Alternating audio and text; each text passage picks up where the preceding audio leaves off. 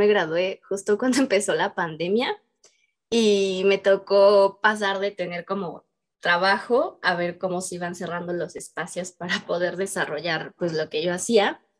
Y fue como muy, muy fuerte porque pues no era la historia que me habían contado, ¿no? Que este año ha sido de verdad de que todo, todo pasó, todo, o sea, y lo, creo que lo más fuerte fue justamente que como por abril me hicieron una cirugía. Entonces, de por sí estaba muy difícil, este, como que poder laborar en danza y yoga también, que es lo que hago.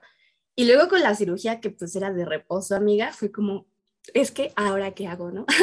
Entonces, pues sí fue una crisis muy fuerte porque, pues, porque el dinero, porque el cuerpo, porque la salud y así, pero creo que lo que rescato mucho de las crisis es la incomodidad que te generan, ¿no? Entonces, pues sí te obligan a moverte a otro lugar. Me di cuenta de que también, este, pues las crisis no se superan casi nunca como individualmente tú sola, o sea, como que al abrirme la colectividad sí fue otra historia.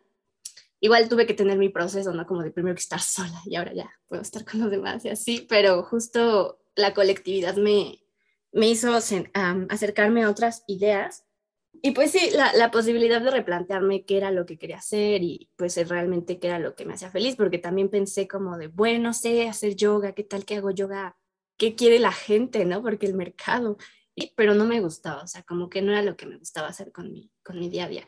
Y entonces dije, no, pues es que no puedo. y ya, entonces sí, justo lo que dices, Blanquita, de que te regresan mucho como a estar en ti y replantearte mucho tus, tus esquemas y lo que te rodea yo creo que pese a que son horripilantes, pues sí son una oportunidad para, para volver a empezar, como para alejar lo que ya no te sirve de alguna manera.